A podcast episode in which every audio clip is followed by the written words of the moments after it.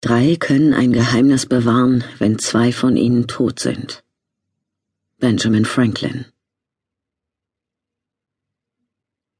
Die letzte Tasse Kaffee hätte Officer Chuck Skid Skidmore sich besser sparen sollen. Und es wäre ja auch bei nur einer geblieben, würde im Diner nicht Brandy arbeiten, die neue Kellnerin. Verdammt süß, die Kleine. Also hatte er seine gesamte Pause an der Theke abgesessen und sich mit Koffein vollgepumpt wie ein Zehnjähriger mit Kool-Aid, was Brandy ziemlich gut zu gefallen schien, denn sie hatte ihm ständig nachgeschenkt und ihn mit ihrem girly Geplauder und üppigem Dekolleté unterhalten. Seit ihn Chief Burkholder vor zwei Monaten zur Nachtschicht eingeteilt hatte, aß er jeden Abend im Ladonnas Diner.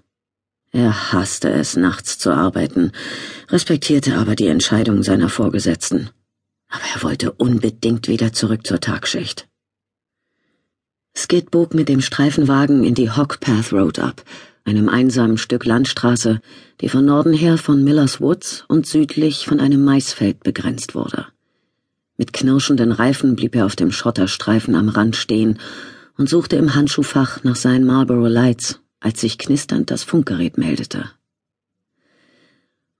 324, bist du 10.8? Pause zu Ende? Mona arbeitete nachts in der Telefonzentrale und war der einzige Mensch, mit dem er sich um diese Zeit unterhalten konnte, jedenfalls nach Betriebsschluss des Diners. Sie hatte ihn viele Nächte vor dem Tod durch Langeweile bewahrt. Ja, bin im Dienst. Und? Hast du mit ihr geredet? Korrekt. Habt ihr euch verabredet? Skid stieß die Tür auf, um den Streifenwagen nicht voll zu räuchern, und zündete sich eine Zigarette an. Also, das geht dich doch wirklich nichts an.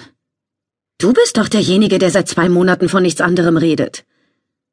Sie ist zu jung für mich. Seit wann hat dich das je gestört? Du blockierst die Leitung. Mona lachte. Du bist ein Feigling. Er zog an seiner Zigarette und wünschte ihr nie davon erzählt zu haben, dass er in Brandy verknallt war. Wie du meinst. Rauchst du etwa? Lautlos formte er das Wort Scheiße. Du hast gesagt, du hörst auf. Ich hab gesagt, ich höre entweder mit dem Trinken oder dem Rauchen auf, aber ganz bestimmt nicht mit beiden auf einmal. Er inhalierte tief. Schon gar nicht, wenn ich zur Nachtschicht verdonnert bin. Vielleicht ist der Chief ja noch sauer wegen der alten Dame, die du verprügelt hast. Ich hab sie nicht verprügelt, die alte Kuh war stockbesoffen. Sie war 62 Jahre alt. Und splitterfasernackt. Mona kicherte. Du kriegst immer die besten Einsätze. Erinner mich bloß nicht daran. Der Anblick ihres runzligen Arschs hat bei mir bleibende Schäden hinterlassen. Er seufzte, von seiner Blase daran erinnert, warum er überhaupt angehalten hatte. Ich geh jetzt mal pinkeln. So genau wollte ich es nun auch nicht wissen. Sie legte auf.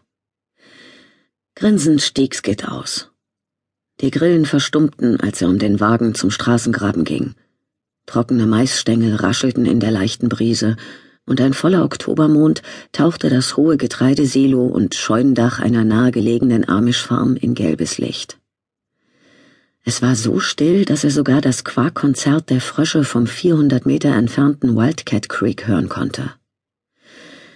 Skid erleichterte sich und versuchte, nicht an die lange Nacht zu denken, die vor ihm lag. Er würde mit der Chefin reden. Er hatte die Nase voll von diesem Geisterstundenjob. Er wollte wieder tagsüber arbeiten. Er zog gerade den Reißverschluss zu, als ihn ein seltsames Geräusch aufhorchen ließ.